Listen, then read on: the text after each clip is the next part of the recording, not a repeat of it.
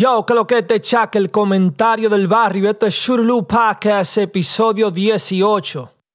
Vamos lejos, oíste. Pero anyway, yo quiero empezar este episodio diciendo 3 0, 3 zip, 3 zip, 3 zip. Ahorita en un live, yo estaba diciendo, yo voy a seguir celebrando mi 3 zip hasta que me parezca porque si yo hubiese sido, hubiese sido el que hubiese perdido esta batalla, estuvieran haciendo campaña conmigo. When a troll meets a troller. 3 a 0, manito. No hubo ni competencia ahí. Ni competencia. ¿Me entiendes? Lo único que se pusieron a decir y que, que, que, que está una a una son los, los Die Hard de Tali y el mismo Tali. A mí, te lo que estaba una. ¿Qué es lo que es una una ni una una, compadre? Usted no está escuchando lo que, usted no está escuchando lo que la mayoría está escuchando, porque fue la mayoría que ganó. No fui yo que estaba diciendo que que u que u. La mayoría fue que ganó. ¿Me entiendes? Three zip. es la campaña, maniga, all the way fucking to the end of the year, nigga. Three zip. Y seguimos trabajando. en lo nuevo, aparte de mi hermanito y el 2 y el 3, que son la tiradera, salió eh, no puede capiar. Salió No puede capiar con Coyote 6-3.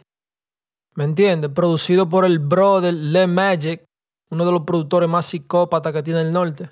Y esa, esa batalla era obligado que yo le iba a ganar. Primeramente, yo soy una de las gente que a mí no me gusta perder. Y yo no entro a ninguna misión con esa mentalidad. Diga que hay un porcentaje de que pueda perder, diga que por el miedo, que, que vaya me, me achicopale. No, señor. Cuando ya yo estoy involucrado en el pleito, mi visión es gané. Y yo lo único que quiero hacer es la visión es realidad, básicamente. Anyway, yo, yo le quiero dar un shout out grandísimo al brother Canelo, Canelo Music. Canelo, tráyasela. Mío, mío, mío. Ese es mi hermano, ese es mi mentor, ese, ese es mi amigo. ¿Tú me entiendes? Una persona que yo puedo llamar amigo. Le soy súper fanático de su talento. Es un súper talento. Yo siempre le he dicho a Canelo, Canelo, tú eres una. Tú eres un, un talento multimillonario. El talento que tú tienes vale millones y millones y millones y millones. Siempre lo he dicho, no es porque él trabaja conmigo, sino es que el potencial, lo que saben y han escuchado los beats de Canelo Music, de Canelo, ustedes saben que a cada vez que yo y ese psicópata nos juntamos, dos genios, uno en la vocal y otro en el, en el instrumental y en la mezcla, hacemos un masterpiece, lo que se llama un masterpiece. Eso, eso esos tres beats que ustedes escucharon en esa tiradera, eso todo fue Canelo. Lata de salsa, Canelo. Oye, Canelo es tan duro que Canelo no hace ni drill. Canelo yo creo que ese fue el segundo drill que él ha hecho en su carrera.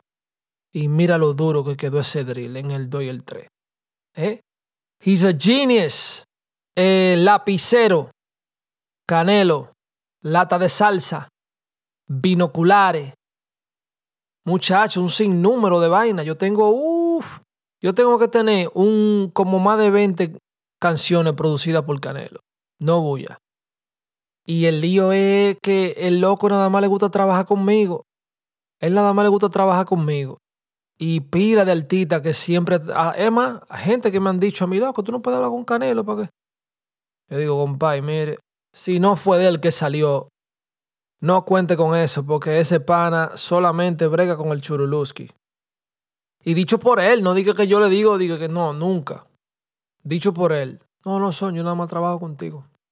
A mí, a mí nada más me gusta trabajar contigo, eh, yo no estoy uh, y les respeto su decisión. Yo no te quillado. Que se quille el que no puede trabajar con él. Pero Canelo, Canelo, super producer. Shout out Canelo que eh, he's right this whole way with me. ¿Tú me entiendes? Desde que nos conocimos, creo yo, en el 2006, 2007, por ahí. Hemos sido calchanchanes. Eh, nos hemos vaqueado uno a lo otro. Somos familia. Y Canelo me ha ayudado muchísimo en mi carrera. So te lo agradezco, my brother. You my big bro. You're fucking Sancho Panza ass nigga. Anyway. Le voy a hablar de algo que me arrepentí de haber hecho. Y yo creo que ya esta es la última vez que hablo de lo de tal y todo eso. Es over, Pero esto es algo que yo quiero, quiero sacarme del pecho. Yo no me arrepiento de nada. Yo no soy una persona que se arrepiente de nada. Yo puedo haber dicho, coño, yo podía haber, algo, había haber hecho algo diferente. Pero di que así, di que, oh, di que coño, eh, ¿por qué eso pasó? Nah. Pero en el momento yo me sentí así. Los otros días, eh, yo creo que la misma noche que salió el 2 y el 3, yo hice un live y el live se fue abajo. Habían más de mil gente metida al mismo tiempo. Y Tali se metió, bueno, yo lo metí porque era el live mío. Yo lo metí, ¿me entiendes? Y se me fue por abajo el loco, papá. Y no exageré. ¿Tú me entiendes? No exageré. Yo podía ver a Valley, crazy. Pero no exageré. Lo que hice fue que lo dejé hablar y ah, bacanería. No hay una riña. Cuando yo te vea te voy a matar ni nada de eso. ¿Tú me entiendes? Había una falta de respeto. Yo no me dejo faltar respeto y por eso fue que yo le tiré. Pero esa no es la historia. La historia es que yo metí a tal en ese live, ¿verdad? Lo apié porque estaba hablando un tro de mierda. Y después se, eh, montó Alpa y Alpa se la tenía él. Él estaba loco como por decirle algo. Y se aprovechó en el live y le dijo de todo. Súbelo, súbelo, súbelo, chaca, sube tal y sube tal y pan. Y le dijo lo que tenía que decir. ¿Me entiendes? Alpa es un tigre que él tuvo esa situación donde le cortaron la cara y eso es sensitivo para él, personal. ¿Tú me entiendes? Y trayendo cosas viejas al aire una persona que no tuvo presente ninguna de ninguna de historia, ninguna. Escuchó de lo que sucedió y al frente del público le habló pila de mentira a ustedes. Yo hasta me siento hasta... Yo me sentiría hasta falta de respeto que mi altita sea un hablador, que sea mentiroso. Ya yo hasta la música cuando le escucho, I'll be like, mm, no hay razón por la cual ser tan gante. ¿Me entiendes? No tiene sentido. Pero anyway, pan, entonces el loco empezó a decir un tro de basofia, un tro de mierda, un tro de embute. Y yo, y yo no me quedaba mirándolo así como mierda. Pero estos tigres por decir una historia, por vaina, óyeme, no sean habladores. Digan la verdad, aunque la verdad duela. Si ustedes ven que lo van a matar, si ustedes ven que le van a hacer un daño a un familiar de ustedes, y su única manera de salvarse es hablar mentira, pues háblela. Pero así de que por el deporte. Lo que sucede es que cuando tú dices un embute, el embute se pone más grande. ¿Por qué? Porque tú tienes que continuar tu embute. Porque no es todo el mundo que tiene el valor de decir, coño, yo estaba hablando mierda, loco, déjame. No, manito, mala mía, yo que estaba hablando un trozo de mierda, en verdad, bro. Yo me quillé y quería defenderme y bubufa. Y ya uno dice, todo frío, pero pusiste un huevo como quiera, pero no, pero el loco lo que hizo fue que quiso seguir y seguir y seguir porque él no quería verse mal delante del público. Entonces él quiere como, él tiene como una psicología de, de Dollar Tree, que él quiere como buscar la manera como de que la relación mía de Alpa como que se joda o algo. Compay, mire, nosotros somos gente que corremos con lealtad. Nosotros sabemos lo que significa esa palabra. Nosotros sabemos definirlo, nosotros sabemos integrarlo en nuestra vida, la lealtad. Tú, por lo tanto, no la tienes.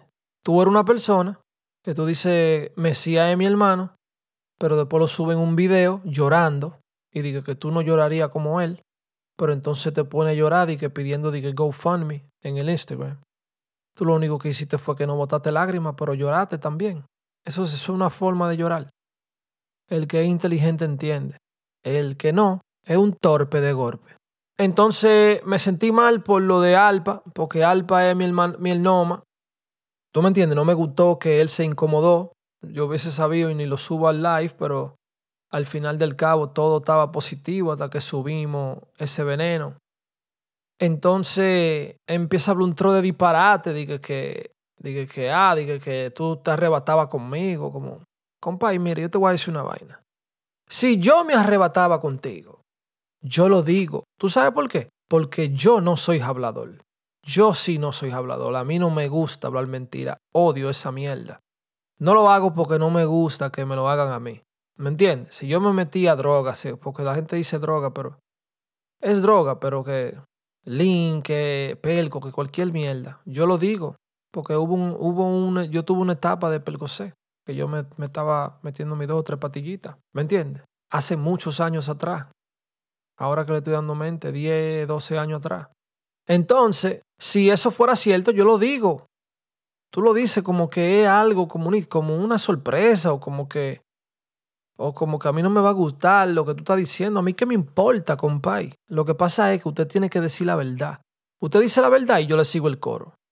Sí, eso es verdad. Lo que él dijo ahí es verdad. Lo que él dijo ahí es verdad. Pero que tú haces tu propia trenza de vaina, tú le haces una trenza a la historia. ¿Me entiendes? Te meten en el papel y, y, y tú ni estabas ni ahí. Ni te tocaba salir en esa escena y como quiera te metiste. El director lo que dijo fue, compay, pero que no es ahora. Y tú te metes al frente de la cámara y al frente de todo, porque que tú no oyes, porque tú eres un estúpido. Anyway, me arrepentí un poco de haber subido ese loco al live. Yo tenía que haber mantenido ese live chilling, positivo. Ese loco se metió y hizo lo que hizo fue un disparate, so. Eh, me sentí un poco funny con mi hermano Alp una vez más, porque ese es mi hermano y yo no quiero que él se sienta mal por nada de eso, pero al final del cabo a él le cortan su cara y, y él se quiso desahogar. Entonces yo lo dejé que se desahogara. Porque yo podía haber, haberle tumbado el live a, hace rato a Tali. Pero yo vi que el loco quería desahogarse y lo dejé hablar ahí, ¿tú me entiendes? Pero that dry snitching shit, eso no me gusta a mí, eso, eso no es de hombre, de que está montando de historia, de que de gente y mencionando muerto y de todo, compay. Usted estaba ahí, usted no estaba ahí sucedió eso. ¿Tú me entiendes? Y, me arrepentí de ese live, honestamente. Yo, shout out Houdini. Le quiero dar un shout out a Houdini. Teníamos mucho tiempo yo y ese loco sin hablar.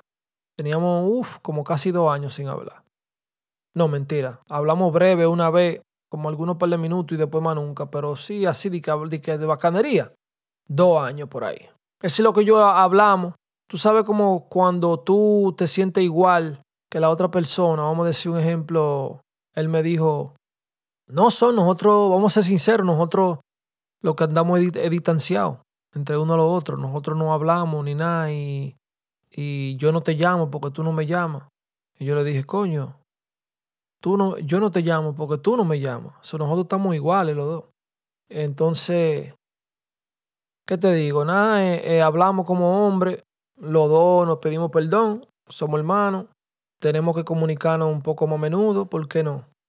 Y yo, como siempre le he dicho a él, Houdini, somos hombres todos hoy en día. Pero yo, I'm, I'm your little man, bro. I'm your little man.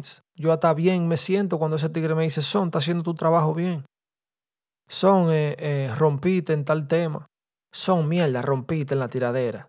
Todo eso, loco, yo me hace sentir bacanísimo porque en un entonces, cuando yo era eh, CHA to the CKA, eh, cuando en los tiempos de Haciendo Historia, en los segmentos de Haciendo Historia volumen 1, 2 y 3. Es más, antes de eso, antes de volumen 1. I used to look up to, Houdini. Yo lo veía a él como, como un ejemplo. Y, y era súper fanático de Houdini. Yo me acuerdo como ayer que en el momento que él me dijo a mí que yo era parte de del coro que él estaba armando, que se llama Tigreras 809, yo me sentí bacanísimo. Yo era el que iba a cantar los reggaetones. Porque en aquel entonces yo cantaba pila de reggaetón. Pero había uno quilla entre yo y el loco y arreglamos eso y me sentí muy bien. So out Houdini, ¿me entiendes? Donde quiera que esté, espero que te sientas heavy, bacanería. El loco mío no está muy bien de la salud, pero con Dios mediante, él se, se pone churuluski. Chovilandia TV volvió. Chovy, el Chovy abrió una, una, página nueva en Instagram, Chovilandia TV. Vayan y sigan a Chovilandia TV. Súbanle los seguidores al psicópata. El psicópata viene con un sinnúmero de ideas bacanas. ¿Tú me entiendes? El empiezo de algo bacano. Lo que se acuerdan de Chovilandia TV back in the day. Chovilandia lo va a traer de nuevo, un poquito más eh, moderno, claro. Y años después, ¿tú me entiendes? Que esté en lo actual. Pero Chovilandia TV is out. Vayan y sigan esa página. Eh, Apparel. Shurulu Apparel. Ustedes entran a esa página en Instagram y hay un link en el perfil o en el bio. Ustedes le dan ahí y, llega, y coge directo para la tienda mía de Shopify y pueden comprar gorra, camisa, hoodies, scully hats, los gorritos de invierno para los que no saben lo que es un scully hat. ¿Tú me entiendes? Vayan y apoyen al Churuluski. Durante la tiradera se vendieron pila de, de, mercancía y tuvimos que hacer otro re-up. Y hace par de días me llegaron las cajas. So, están disponibles la gorra, hoodie, camisa, shurulu, scully hats, shurulu. Don't get distracted. Me ustedes se preguntan, coño, el churulú ah, es altita, tiene un podcast, tiene ropa. ¿Qué lo hizo innovarse o renovarse o añadir en su arsenal mercancía y un podcast? ¿Qué pasa? Yo soy fanático de los podcasts y yo siempre me he imaginado con uno. Y mira, ya hoy en día tengo uno. Episodio 18. Vamos lejos ya. Y ahora cuando yo acabe este season, o esta temporada, ya en la segunda yo veo con, yo vengo con cámara, eh, un visual encendido, una bacanería, so. Estamos activos, pero eh, el mundo lo que quiere es contenido y yo le voy a dar contenido de todas maneras. Yo tengo tanto de qué hablar y no todo lo puedo decir en, en rima. Y esta es la manera de expresarme.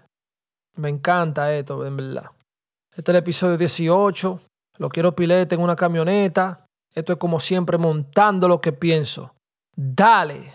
Churlu. Churlu.